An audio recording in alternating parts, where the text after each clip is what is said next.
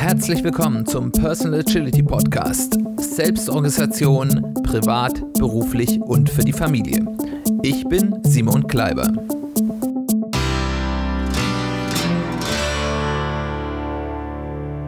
Herzlich willkommen bei einer weiteren Ausgabe des Personal Agility Podcasts. Schön, dass du wieder eingeschaltet hast. Schön, dass du wieder dabei bist. Heute wollen wir weitermachen in unserer Serie zum Thema persönliche Finanzen und Agilität. Was können wir für das Gestalten unserer persönlichen Finanzen, was ja ein wichtiger Teil der Selbstorganisation ist, das Gestalten des äh, eigenen Lebens. Was können wir da von äh, den agilen Prinzipien, den agilen Werten mitnehmen? Und ich habe das Ganze mal unter den Titel gestellt, Zeit und Geld, Wertorientierung ohne Gier. Und unter diesem Titel möchte ich zwei Aspekte betrachten. Da werden wir noch nicht so furchtbar konkret, aber es sind zwei Aspekte, bei denen ich finde, da tut jeder gut daran, sich darüber mal ein bisschen Gedanken gemacht zu haben, bevor man anfängt, Geld in irgendeiner Art und Weise für sich arbeiten zu lassen, in irgendeiner Art und Weise zu investieren, weil je nachdem, was für eine Antwort man auf diese Fragen gibt, äh, ergeben sich sicherlich andere ähm, Punkte, die oder andere Möglichkeiten des Investments, die für einen selbst die richtigen sind.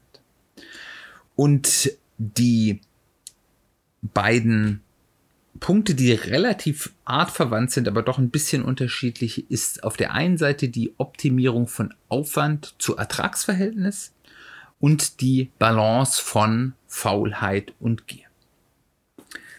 Zum ersten Aspekt. Jede Form des Geldverdienens hat eine Relation zum zeitlichen Aufwand. Wir haben da auf der einen Seite die, das Hergeben von persönlicher Zeit, von zeitlicher Arbeitskraft für Geld. Das kann die klassische Erwerbsarbeit in einem Anstellungsverhältnis sein. Da sage ich, ich gebe eben meine 35 oder 40 oder in manchen Berufen auch 60 oder 70 Stunden die Woche meiner Lebenszeit, meiner Arbeitskraft, äh, natürlich in Kombination mit meinem Können, mit meinen Talenten, mit meinem Wissen her und bekomme dafür einen bestimmten Ertrag und in einem festen Anstellungsverhältnis. Oder es ist eben das, was zum Beispiel mein Hauptgeschäft ist, das Arbeiten für Zeit auf freier Basis für Stunden oder Tagessätze. Da heißt es, okay, hat ich habe jetzt gearbeitet für so und so viele Stunden für diesen Kunden in diesem Monat, dafür stelle ich dann eine Rechnung zu einem bestimmten Tagessatz oder ich werde gebucht für ähm, Stundensatz natürlich. Oder ich werde gebucht für zwei Tage Workshop halten oder zwei Tage Schulung halten oder einen Tag Vortrag halten. Und dafür bekomme ich einen Tagessatz von so und so viel Euro am Tag. Das gibt's dann noch in ganz unterschiedlichen ja, Abwandlungen, aber im Endeffekt ist es das relativ direkte Verquicken von, ich setze meine Lebenszeit, meine Arbeitszeit ein und bekomme dafür Geld in einer direkten Relation. Das ist das, was manche dann auch als aktives Einkommen bezeichnen.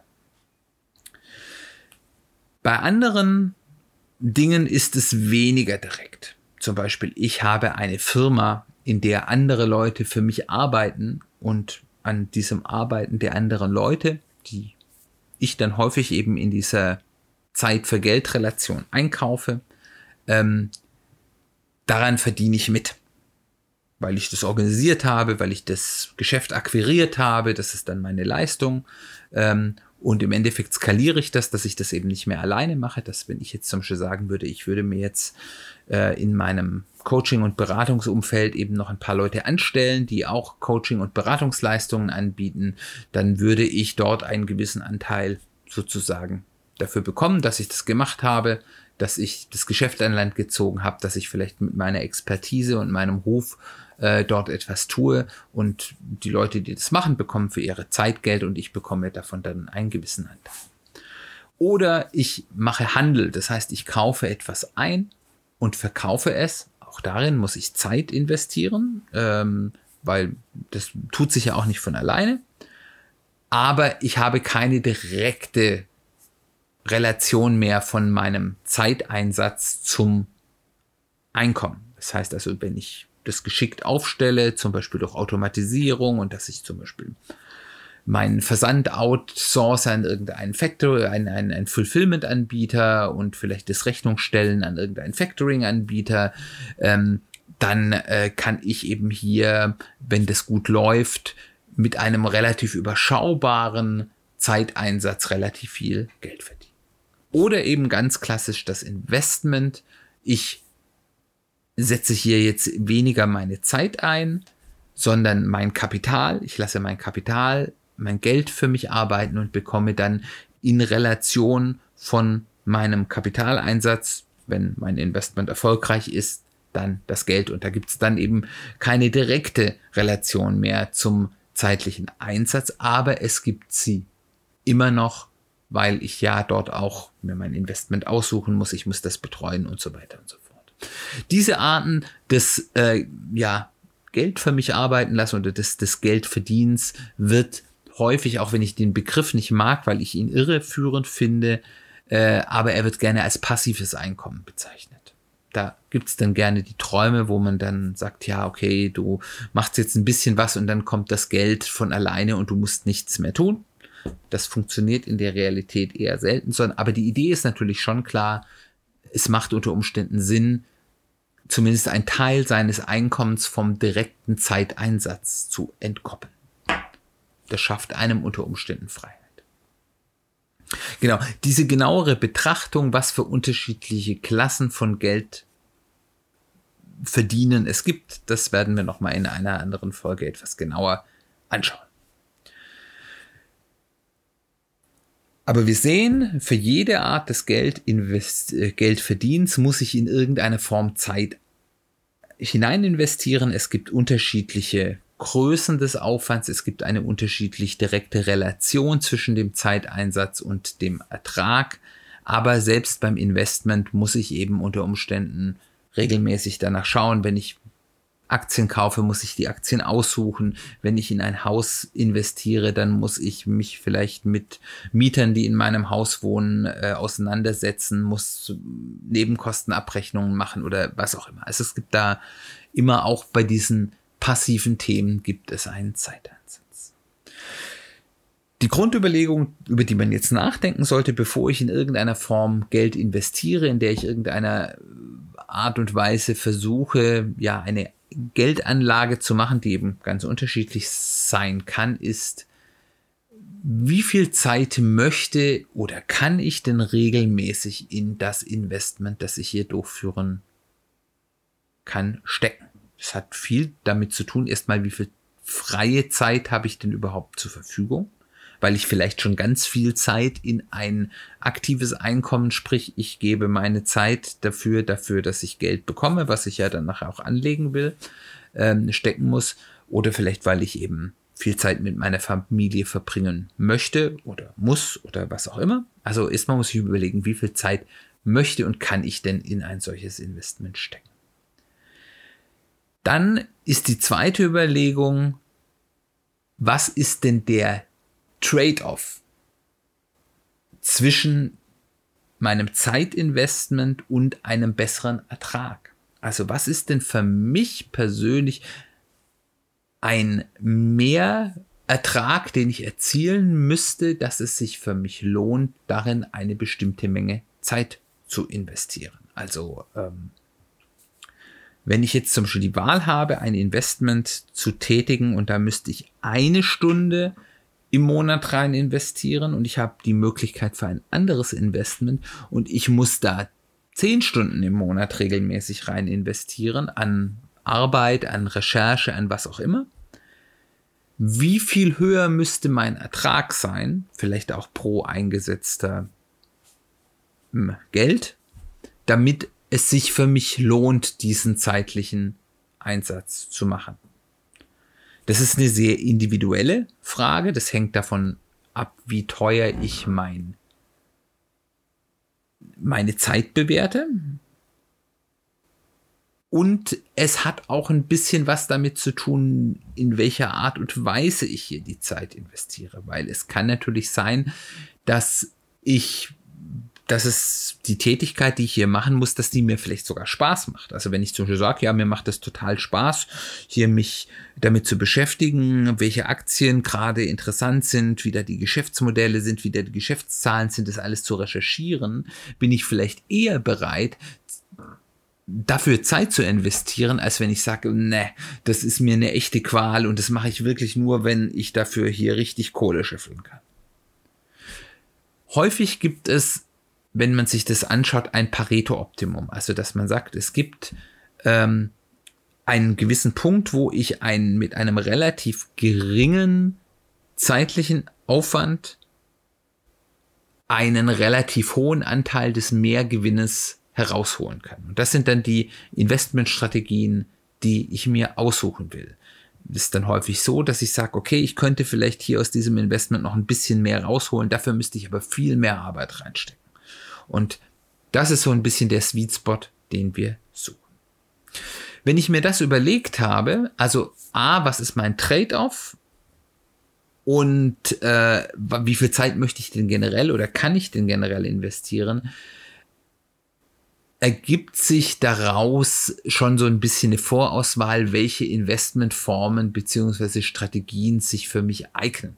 Also wenn ich zum Beispiel sage, ich habe überhaupt keine Zeit oder ich möchte überhaupt keine Zeit in Geldanlage investieren, ähm, dann ähm, bieten sich eben bestimmte Investmentformen an, wo ich das eben mit relativ wenig Zeitaufwand kann, vielleicht dafür ein bisschen weniger Ertrag habe. Es gehen dann eben andere Investmentformen wieder eben aus dem, dem Möglichkeitenpool raus, weil ich da eben mehr Zeit investieren muss.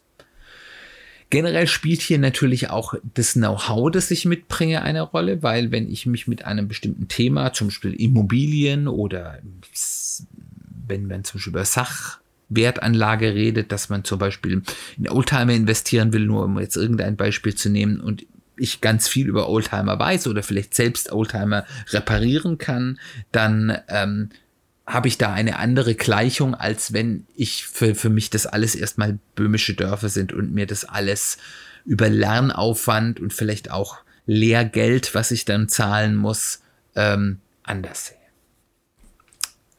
Also, um das mal ein bisschen am Beispiel, daran werden wir uns jetzt auch im Rest der Folge ein bisschen festhalten, am Beispiel ähm, Aktieninvestment festzumachen, äh, weil das, glaube ich, ein, ja, ein Bereich ist, den sich jeder halbwegs gut vorstellen kann, ist, wenn ich sage, ich will oder kann nur wenig Zeit investieren, dann ist vielleicht für mich das Richtige, dass ich Langzeitinvestments mache, die ich in breit gestreute ETFs ähm, mache, ein minimal zeitintensives Investment. Da muss ich einmal mir grob verstanden haben, wieso ETFs funktionieren und muss mir dann mal auswählen, in welchen oder welche ETFs ich investieren will. Und dann muss ich nur einmal im Monat oder einmal im Quartal, je nachdem, über welche Summen wir da reden, ähm, mal das, was ich vielleicht neu ins Investment geben will, anlegen. Das ist ein Zeitaufwand von einer Viertelstunde, wenn ich einmal ausgesucht habe.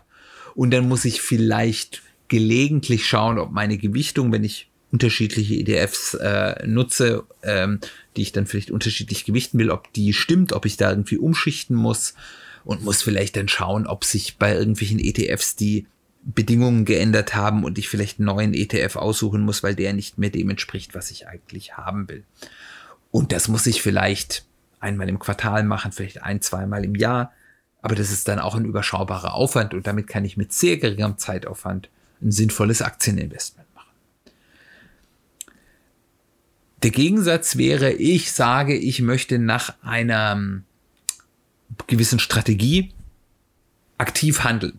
Also Einzelwerte kaufen, verkaufen, eher kurzfristig, eher kurzfristige Volatilitätsgewinne mitnehmen und ähm, da habe ich natürlich einen ganz anderen zeitlichen Aufwand. Ich ähm, muss mir erstmal überlegen, was für eine Strategie will ich überhaupt äh, benutzen. Da gibt's ja ganz viele unterschiedliche, die auch unterschiedlich erfolgreich sein können. Ich muss dann das Stockpicking, wie das so schön heißt, betreiben. Das heißt, ich muss mir überlegen, welche Werte kaufe ich mir denn oder welche sind denn überhaupt Kaufkandidaten, welche kaufe ich mir dann wirklich und auch wann möchte ich sie denn verkaufen, weil beim Aktieninvestment ist natürlich der gute Zeitpunkt für den Verkauf mindestens so ausschlaggebend wie der gute Zeitpunkt des Kaufes. Und ich muss da auch immer sehr eng dranbleiben, weil ähm, da kann natürlich, wenn ich das aktiv mache und das eher auf kurz- bis mittelfristig angelegt habe, muss ich natürlich immer am Puls der Zeit bleiben, immer informiert sein, dass ich weiß, wo muss ich vielleicht eine Position auflösen, wo muss ich äh, darauf achten, dass da nicht irgendwie ein Börsencrash um die Ecke kommt. Ähm, das interessiert mich bei einer langfristigen, auf Jahrzehnte angelegten Buy-and-Hold-Strategie natürlich deutlich weniger.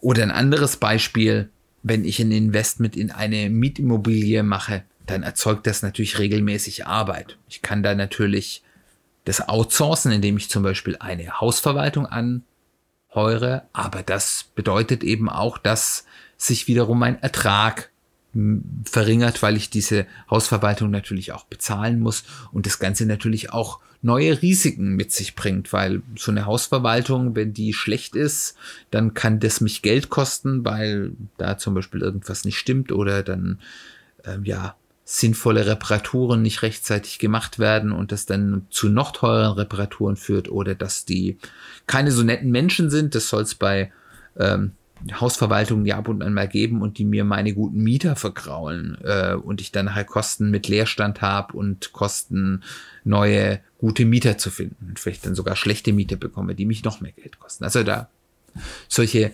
Outsourcing-Geschichten haben ja immer auch ihre Risiken.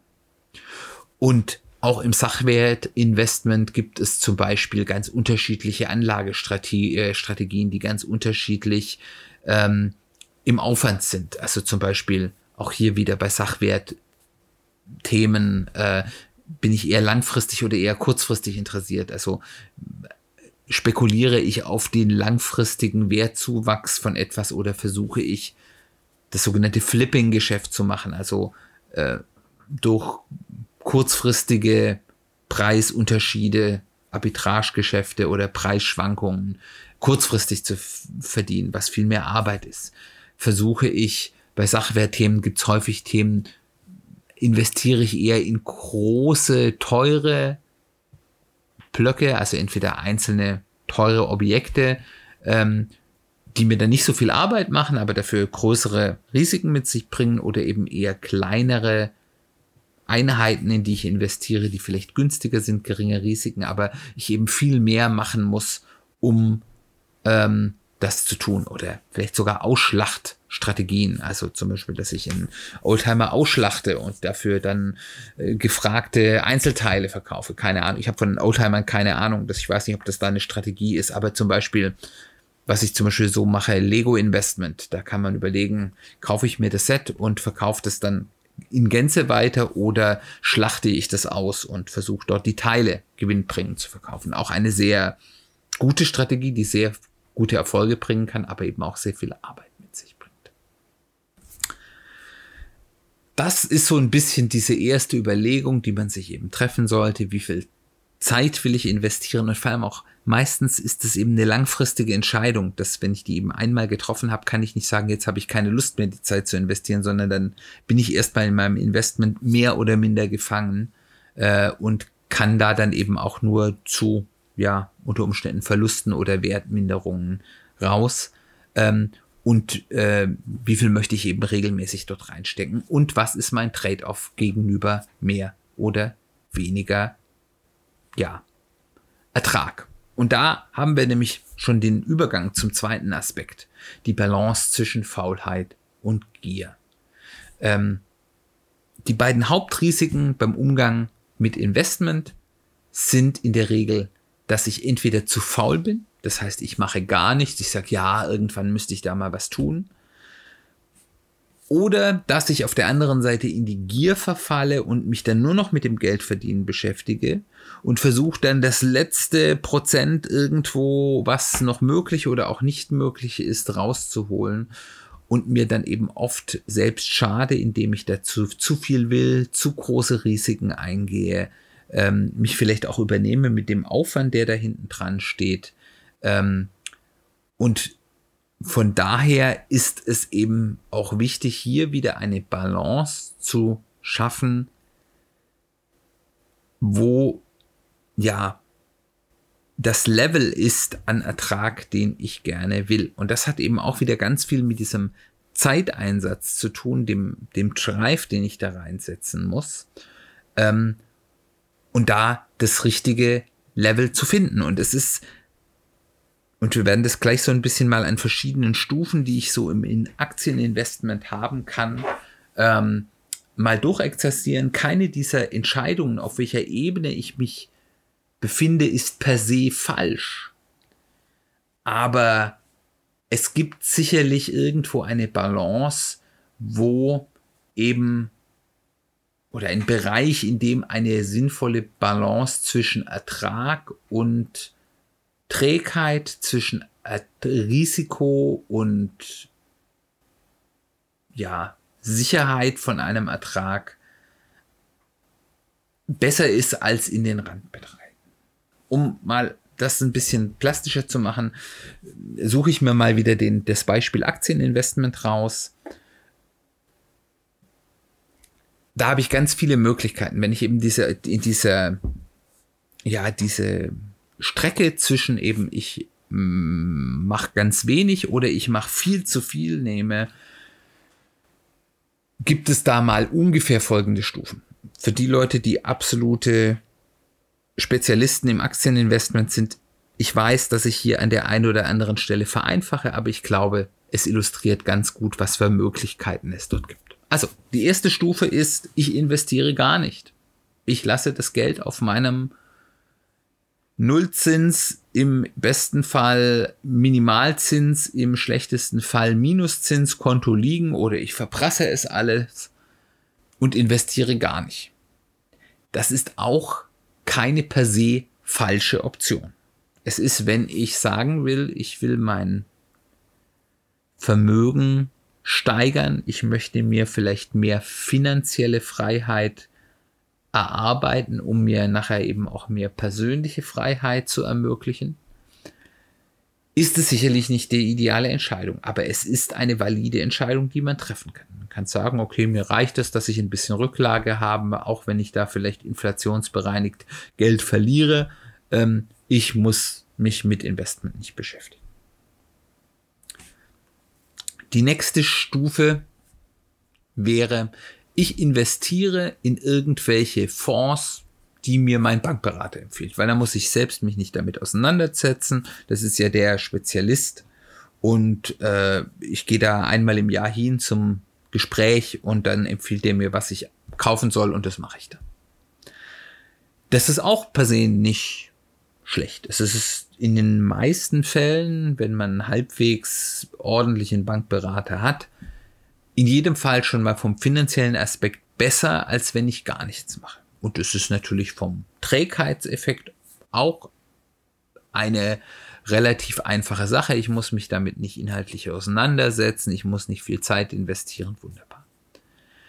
Ich werde da aber in Regelfall relativ teure Fonds bekommen. Also teuer bedeutet die relativ hohe Gebühren, die ich immer wieder Jahr für Jahr bezahlen muss, haben, ähm, bekommen. Und das hat den Grund, dass die Bank bezahlt werden will und der, die Bank und damit auch der Bankberater bekommen dafür, dass sie einem den Fonds verkauft haben, eine Provision und die Provision ist Teil der Gebühren und deswegen sind die Fonds, die einem Bankberater verkaufen, im Regelfall eher teuer.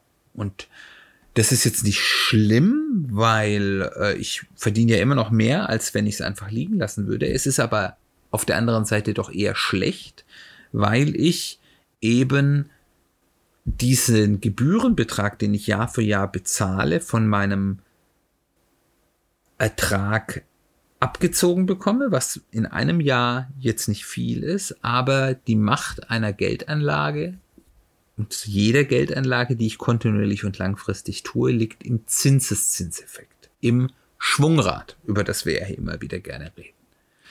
Und was ich mit teuren Gebühren immer tue, ist, ich nehme sozusagen aus dem Schwung, den ich ins Schwungrad reingebe, bei jedem Anschieben einen kleinen Prozent raus. Als würde mir da jemand in die Hand greifen und verhindern, dass ich den vollen Schwung, den ich ins Schwungrad geben könnte, reintue, sondern dazu führt, dass ich es nur anteilig tue. Und das ist jetzt im Einzelfall vielleicht gar nicht viel, aber durch diesen Zinses Zinseffekt führt es dazu, dass ich in 10 oder 20 Jahren mein Schwungrad erheblich, und zwar wirklich erheblich langsamer unterwegs ist als das von dem, der mit weniger Gebühren da war. Und langsameres Schwungrad bedeutet im Endeffekt, dass meine Geldanlage in 10 oder 20 Jahren erkennbar weniger wert ist.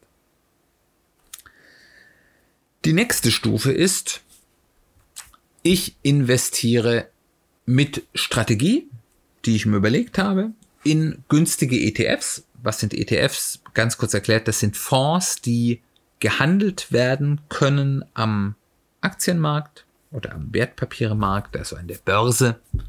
Ähm, die, also ETFs können erstmal alles sein. Wenn wir hier von ETFs reden, reden wir im Normalfall von Index-ETFs. Das sind also Fonds, die einfach einen bestimmten Aktienindex, zum Beispiel den DAX oder den ähm, Nasdaq oder irgendeinen anderen äh, Aktienindex nachbilden, ähm,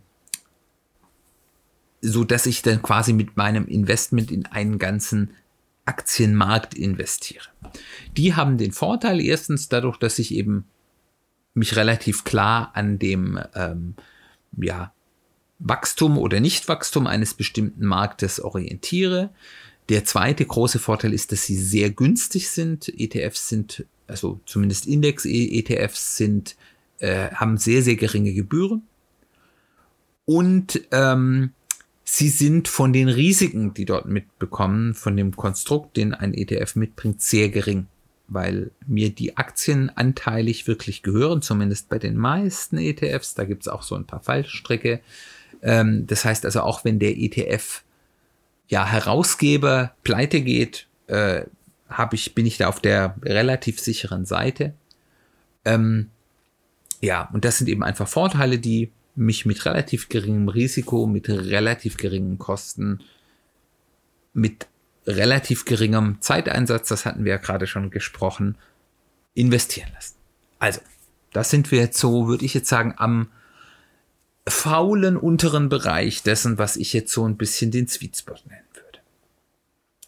Jetzt kann ich das natürlich sagen, okay, mir reicht es nicht, weil ich bin da natürlich immer nur am ja, am Index sozusagen, an dem, womit, woran man sich sozusagen messen würde, wenn man in einen Markt investiert und sagt, ja, ich kann das vielleicht besser. Die nächste Möglichkeit wäre also, ich investiere in Einzelaktien von Unternehmen, wo ich sage, die sind gut, die wirtschaften gut, die haben eine gute Strategie, langfristig mit einer sogenannten Buy-and-Hold-Strategie. Also mit einer Strategie, wo mein Ziel nicht ist, ich kaufe günstig und verkaufe teuer, sondern ich sage, ich glaube, dass dieses Unternehmen äh, eine gute Zukunft hat und ich investiere da rein und solange sich da ganz fundamental an dem Unternehmen nichts geändert hat, werde ich diese Aktie einfach behalten, bis ich sie irgendwann, weil ich zum Beispiel in Ruhestand gehen will und das Geld dann brauche, dann wieder verkaufe. Aber nicht mit dem Ziel, es nach kurzer oder mittleren Zeit wieder zu verkaufen, um mir was anderes zu kaufen. Da habe ich dann schon ein bisschen mehr Arbeit auch ein bisschen mehr Risiko, weil natürlich ich dann nicht in einen breit gestreuten Markt investiere, sondern äh, meine Entscheidung, meine Einschätzung, dass das ein gutes Unternehmen ist, richtig sein muss und ich muss eben analysieren. Aber ich kann, wenn ich es eben richtig mache, doch deutlich besser liegen als der Markt. Ob ich dann dazu in der Lage bin, wirklich äh, bessere Entscheidungen zu treffen, wie äh, ein Gesamtmarkt, das ist eine ganz andere Frage. Aber das wäre so die nächste Stufe.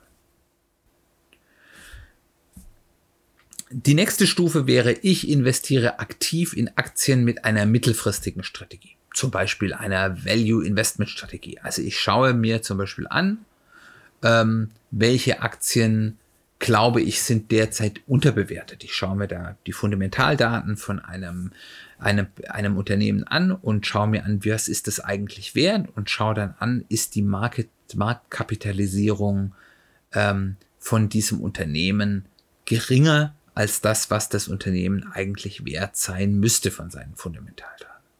Da muss ich schon ein bisschen wissen, da muss ich auch relativ viel Zeit rein investieren. Ähm, aber das wäre eine jetzt ähm, immer noch nicht übertrieben risikoreiche Art und Weise des Investierens, wo ich aber schon mehr äh, nachdenken muss. Ich muss nicht nur ab und an mal nachdenken, in was investiere und investiere ich äh, und lasse es liegen, weil es ein Unternehmen mit Zukunft ist, sondern ich muss eine klare Value-Analyse machen. Ich muss das häufiger machen, weil ich es ja auch irgendwann wieder verkaufen will, wenn sozusagen der Wert der Aktie so weit gestiegen ist, dass sie korrekt oder überbewertet ist. Und äh, da muss ich schon mehr Geld rein investieren, habe mehr Risiken, kann mehr falsch machen. Aber wenn ich das richtig mache, kann man damit sehr viel Geld verdienen. So Menschen wie Warren Buffett, einer der reichsten Menschen der Welt, haben mit einer solchen Strategie ihr komplettes Vermögen gemacht. Dann ist die nächste Stufe, ich investiere in Aktien, um kurzfristig Geld zu machen. Also zum Beispiel Gewinne aus Volatilität zu holen, also aus aktuellen Marktbewegungen, entweder innerhalb von ein paar Tagen oder Wochen oder vielleicht sogar innerhalb eines Tages, sogenanntes Day Trading. Da muss ich immer am Ball bleiben, äh, habe ich viel Arbeit mit, muss ich immer dran sein, muss ich viel Ahnung haben, dass ich das mit Erfolg mache. Aber damit kann man auch noch ganz ordentlich Geld verdienen, allerdings auch sehr viel Geld verlieren. Ich würde sagen, spätestens hier sind wir so am gierigen Ende des Sweetbox-Spots anbekommen. Ich kann das Ganze natürlich jetzt noch ein bisschen weiter treiben und sage, ich möchte, mir reicht es nicht, mit meinem Geld Geld zu verdienen, sondern ich möchte, weil ich so gute Investmententscheidungen treffe, das mit einem Hebel zu machen. Das heißt, ich investiere Geld, was ich eigentlich gar nicht habe. Wie man das genau macht, ist, da gibt es unterschiedliche Möglichkeiten. Da gibt es zum Beispiel so Hebelzertifikate, aber das Grundgerüst, was dahinter steht, ist eigentlich, ich leihe mir Geld und investiere das. Das heißt also, ich habe zum Beispiel 1000 Euro, leihe mir unter der Besicherung der Papiere, die ich kaufe, 4000 dazu und investiere 5000. Das muss ich nicht unbedingt immer mit einem echten Laien machen, das kann ich eben auch mit anderen Wertpapieren machen, die das simulieren. Aber ihr merkt schon hier, hier wird's dann wirklich risikoreich. Und damit kann man, wenn es klappt, natürlich ganz gewaltig sein Geld vermehren, aber man hat dann eben auch ganz gewaltige Risiken. Und da muss man sich dann schon fragen, übermannt mich hier vielleicht die Gier. Und dann geht es natürlich noch weiter. Ich mache, ich kaufe gar keine Aktien mehr, sondern ich wette nur noch auf Aktienkursverläufe, zum Beispiel mit Optionen, mit CFPs, mit ganz großen Risiken, wo ich Emittentenrisiken habe. Ich habe unter Umständen Nachschusspflichten. Ich habe die Möglichkeiten eben nicht nur, ähm, ja, ein Teil meines Geldes zu verlieren, sondern mein komplettes Geld zu verlieren oder sogar mehr Geld zu verlieren, als ich eingesetzt habe. Da sind wir dann wirklich im Hochrisikobereich. Und alles sind Arten und Weisen, wo ich nichts anderes tue, als dass ich im Endeffekt direkt oder indirekt in Aktien investiere.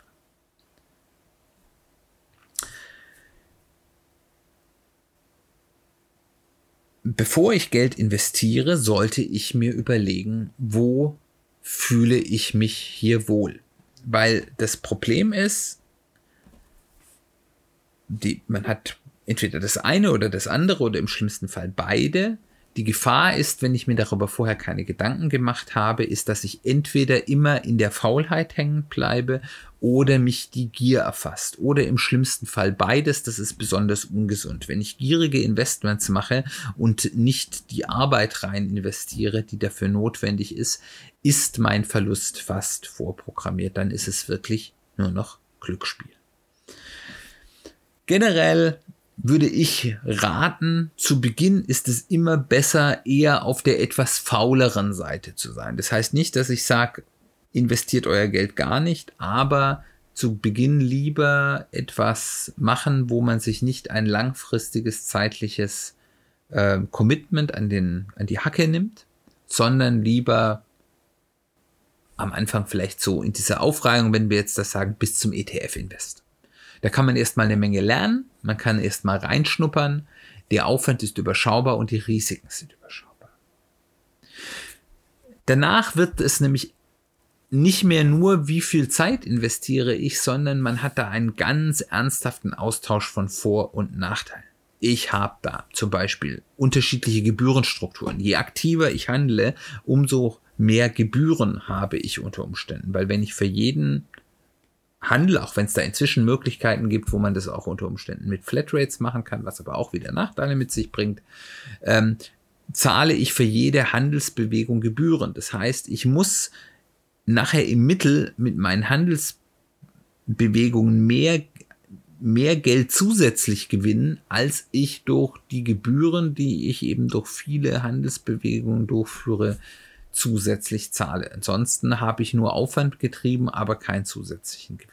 Es gibt steuerliche Betrachtungen. Es kann günstiger sein, Dinge langfristig zu halten, als wenn ich aktiv handle und immer wieder Gewinne und Verluste habe, weil ich nie, zum Beispiel nicht immer alle meine ähm, Verluste voll anrechnen kann und ich auf der anderen Seite unter Umständen beim langfristigen Halten auch noch andere steuerliche Vorteile habe. Ich habe den Zeitaufwand, darüber haben wir jetzt ja sehr stark geredet. Und ich habe natürlich dann eine ganze Menge andere Risiken, also zum Beispiel Marktrisiken. Wie gut kenne ich mich denn wirklich in dem Markt aus? Wie gut ist meine Strategie? Wie gut ist meine Analyse? Wie gut ist mein Risikomanagement? Äh, zum Beispiel, wie gut diversifiziere ich? Wie ähm, stark habe ich durchstiegen, wie viel ich auf einmal investieren darf?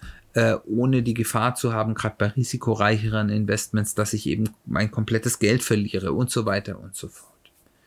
Und dann gibt es eben in dem Moment, wo ich Derivate benutze, also nicht mehr direkt in das, äh, in das ähm, Papier, in die Aktie investiere, sondern eben irgendwelche abgeleiteten Papiere wie Zertifikate oder ähnliches benutze, gibt es eben eben systemische Risiken dieser, dieser Papiere, also zum Beispiel eben Lose-All-Risiken, Nachschusspflichten, ähm, Emittentenrisiken, was man 2007 äh, ganz stark ja hatte, wo die Leute dachten, man hat sichere äh, Papiere gehabt, aber das waren Zertifikate, die eben nicht wirklich mit einem Wert unterlegt waren, wie das zum Beispiel bei einem ETF ist, sondern im Endeffekt in dem Moment, wo mein Emittent, also der, der das Papier rausgibt, pleite gegangen ist, wie damals äh, Merrill Lynch, ähm, dann eben alles Geld weg ist. Und das sind Dinge, die man eben begreifen muss und eben auch Risiken, die man mit reinnehmen muss.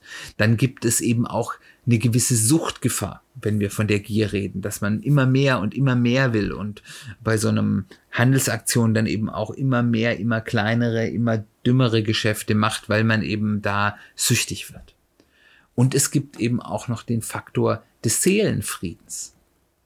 Kann ich denn, bin ich denn glücklich damit, wenn ich andauernd schauen muss, wie ist der Aktienkurs XY. Wenn nicht jeden Morgen mein erster Blick auf mein Handy ist, äh, gab es einen Absturz meiner Papiere, äh, man das Gefühl hat, nie Pause machen zu dürfen. Und da gibt es eben auch Investmentformen, auch beim gleichen Investmentvehikel Aktien, die eben einen da, wo es vollkommen ausreicht, wenn ich vielleicht einmal im Monat oder nur viermal im Jahr oder sogar vielleicht noch seltener einfach mal schaue, wie entwickelt sich das und ansonsten mich das weitgehend ignorieren kann. Und das ist eben eine, wenn wir über so Dinge wie Seelenfrieden reden, eine extrem persönliche Entscheidung. Für den einen ist es ganz toll, da am Puls der Zeit zu sein und immer gefordert zu werden und auch die Unsicherheit zu haben und auch mal mit zwischendurch Niederlagen umzugehen. Für den anderen ist es eine Belastung, die das ganze Leben kaputt macht. Keine der Möglichkeiten ist per se falsch. Selbst das gar nichts tun, selbst das Zocken mit hochspekulativen Papieren ist nicht per se falsch. Wer das machen möchte und damit glücklich ist und es in einer Art und Weise tun, tut, in der man keine anderen Menschen damit in Mitleidenschaft zieht, ähm, kann das gerne tun. Aber es ist sinnvoll, sich das vorher zu überlegen. Und auch da sind wir wieder bei diesem Pareto-Optimum. Was ist der Grad an Zeiteinsatz, an Vorwissen, was ich haben muss im Verhältnis zum Markt? Wie viel Volatilität vertrage ich? Wie Seelenfrieden? Wie viel mehr von unter Umständen negativen Dingen macht es Sinn einzusetzen für einen wie viel gearteten Mehrgewinn in der Geldanlage. Und wie gesagt, da gibt es eben auch bei jedem Punkt einen individuellen, weil die Abwägung der Punkte eben unterschiedlich ist, Pareto-Optimum, wo man sagt, das ist der Punkt, wo der Einsatz noch von einem hohen Maß an Mehrgewinn getragen wird. Und ab dann nimmt es immer stärker ab und ich muss immer mehr einsetzen. Zeit, Notwendigkeit von Wissen, ähm, ja, auch emotionale Bindung. Und, und das, darüber sich Gedanken zu machen, ist eine sehr, sehr kluge Sache. Und da ist eben auch vielleicht ein heilsamer Aspekt, sich zu überlegen, was ist eigentlich mein Investmentziel? Warum mache ich das überhaupt? Weil wenn man da dann im Klein-Klein ist, ist man dann schnell dabei und sagt, ja, da kann ich noch ein paar Euro mehr holen und da noch ein paar Prozent mehr und mein Return of Investment ist da noch mehr gestiegen. Ähm, und sich dann reinziehen zu lassen in emotionale Bindungen, in tatsächliche Risiken, aber auch in in zeitliche Bindungen, die man vielleicht vorher gar, gar nicht haben wollte. Und da überlegen, was ist denn mein Horizont? Investiere ich, um jetzt ganz schnell get rich quick? Dann ist natürlich der Weg in maximales Involvement, maximales Risiko sehr naheliegend.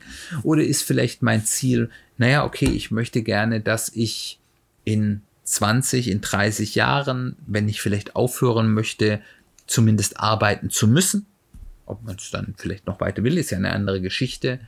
Ähm, ein Puffer zu haben, wo ich weiß, davon kann ich den Rest meines Lebensabends gut leben oder kann ich meine Rente, die ich dann wahrscheinlich bekomme, entsprechend auffrischen. Oder vielleicht ist mein Ziel auch zu sagen, okay, ich möchte in ähm, bis in, in zehn Jahren oder in 20 Jahren mir ein so großes Asset-Polster, also an Dingen aufgebaut haben, die mir wieder Einnahmen bringen, dass ich freier in meinen Entscheidungen bin, was ich beruflich tue, dass ich weniger gefangen bin von meinen eigenen Ausgaben, dass ich auf der Entscheidungsseite kann ich vielleicht mir zum Beispiel mal ein halbes Jahr nichts tun leisten oder etwas tun, was ich gerne machen möchte, wofür ich aber kein Geld bekomme. Also diese Lebensfreiheit, die ich mir durch finanzielle Freiheit kaufen kann. Ist das mein Ziel?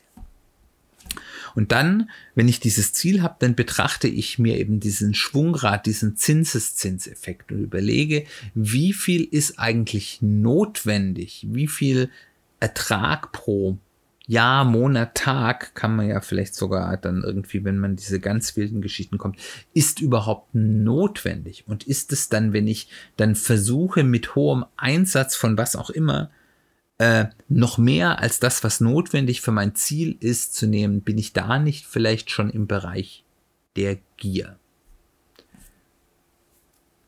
Im Endeffekt würde der Wirtschaftswissenschaftler jetzt sagen, wo ist mein Grenznutzen?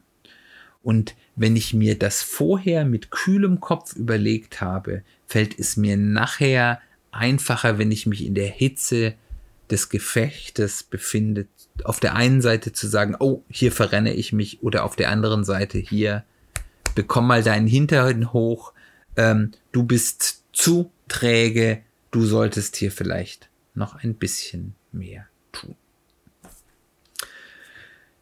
Das waren meine Gedanken zum Thema Zeit und Geld und ja, Trägheit und Gier. Nicht, dass das jetzt hier irgendwie die Folge mit den sieben Todsünden wird, aber ich glaube, der Gedanke ist da. Das sind Punkte, über die, wenn man da Klarheit mit sich selbst hat, macht das für den Umgang mit dem Geld, für den Umgang mit Geldanlage vieles einfacher. Ich hoffe, meine Gedanken waren hilfreich für dich, haben dir vielleicht auch ein bisschen Stoff zum Nachdenken, zum Krübeln, zum in sich hineinhauchen gegeben. Das würde mich sehr freuen. Wenn du dazu Anmerkungen hast oder Fragen oder Diskussionsbedarf, freue ich mich total von dir zu hören. Per E-Mail über die Webseite des Podcasts www.personal-agility-podcast.de. Da gibt es die Möglichkeit über die Kommentarfunktion unter dem Blogpost, der jeweils für jede Folge da ist, Kommentare dazulassen. Und dort findest du auch die Show Notes, wenn zu der Folge, wenn es die dort, wo du Podcasts hörst, nicht gibt. Weil dort findest du nämlich auch alle anderen Möglichkeiten, mit mir in Kontakt zu treten, meine E-Mail-Adresse und verschiedene Social Media Kanäle, über die du den Podcast und mich erreichen kannst. Wenn es dir gut gefällt, freue ich mich, wenn du das weiterempfiehlst, weil ich möchte natürlich möglichst viele Hörer erreichen, denen ich mit meinen Gedanken vielleicht helfen kann. Ähm, und wenn das, was ich erzähle, ja, sinnvoll für dich ist, dich weiterbringt, dann freue ich mich, wenn du mich weiterempfiehlst im Freundeskreis, im Familienkreis, unter Kollegen oder einfach über Social Media, über deine Kanäle, du mich ein bisschen an deiner Reichweite teilhaben lässt. Die letzte Möglichkeit, mich da eben einfach auch ein bisschen sichtbarer zu machen, sind Reviews, Bewertungen, wo immer du Podcasts hörst, wenn es dort Review-Möglichkeiten gibt oder eben auf Apple Podcasts, iTunes. Dann sage ich zum Abschluss nochmal herzlichen Dank, dass du zugehört hast, ich hoffe, es hat dir gefallen. Ich hoffe, es hat dich, wie gesagt, zum Nachdenken angeregt. Nächste Woche beschäftigen wir uns mit dem Thema, wer schnell ans Ziel will, muss langsam gehen. Und ich würde mich freuen, wenn du da auch wieder einschaltest. Dann nochmal herzlichen Dank und wir hören uns ganz bald wieder.